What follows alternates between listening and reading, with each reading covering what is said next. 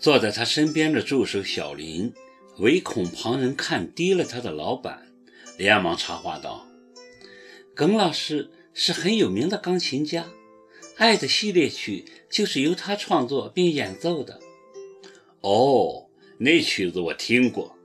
齐树礼连连说：“原来是阁下弹的，失敬失敬。”耿墨池却狠狠瞪了一眼小林，怪他多嘴。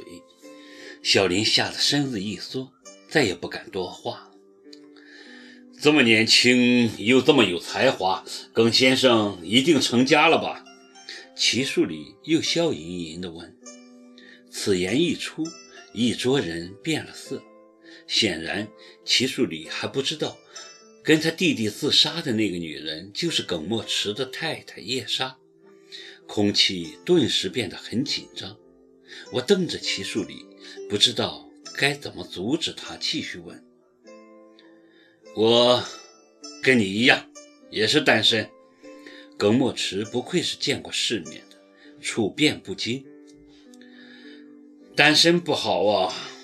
齐树礼说着，把目光投向坐在旁边的我，意味深长地说：“就像我，很孤独。”虽然有很多房子，可是没有一处房子觉得像个家，所以现在我干脆住酒店，全当是出差旅行，不用想家的问题。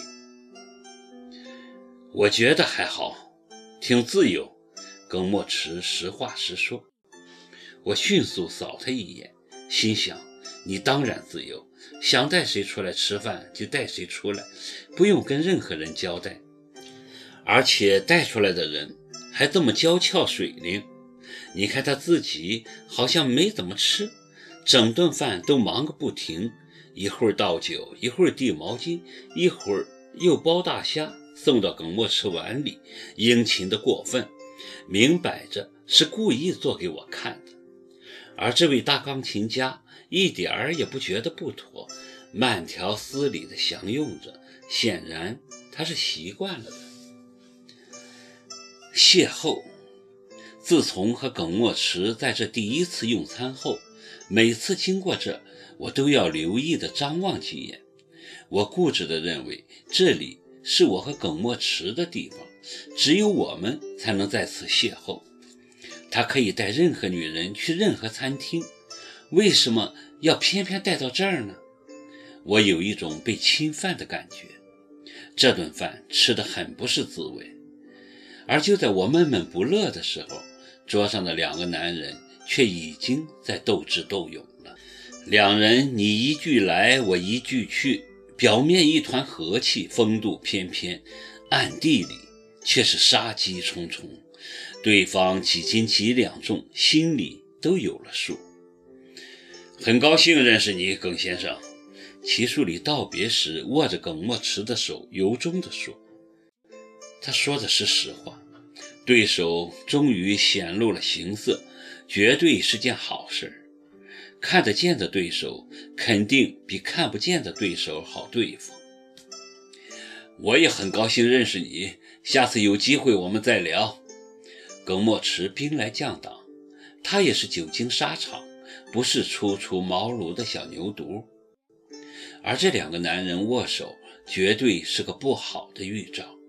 或者是暗示，好比两个拳击手开战前礼节性的握手一样，短暂的和平只是为了长久的战争打下埋伏。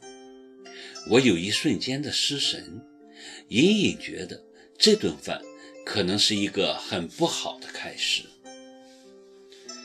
果然，晚上回到家，一进门就接到耿墨池兴师问罪的电话。我们在电话里又是一顿恶吵，耿墨池更像是灌了汽油似的，一点就着。白考，你给我听清楚，如果你不想死得太难看的话，最好收敛自己的行为，一看就不是什么好东西。他不是什么好东西，你又是什么好东西？我的确不是什么好东西，不过你跟我睡了这么久。我是什么东西？你应该最清楚。这个无赖又开始口无遮拦了。你到底想干什么，耿墨池？我真的快被这个男人气得吐血。你根本就没想让我活下去是吧？或者你干脆把我再送进精神病院，永远别让我出来，这样你就心满意足了。短暂的沉默，这话有点效果。说真的，我也不知道自己要干什么。电话那边忽然换了种语气，像是吵累了、很疲惫的样子。我就是没有办法放下这份感情，想折磨你，让你记得我，可最后折磨的却是自己。他的声音缓慢而低沉，全没有了刚才的霸道。这个男人怎么变得这么快？我是一个很无趣的人，自己都厌恶自己。我不知道自己到底想要干什么。身边那么多女人，就是没办法把她们当成你。现在说这些有什么用？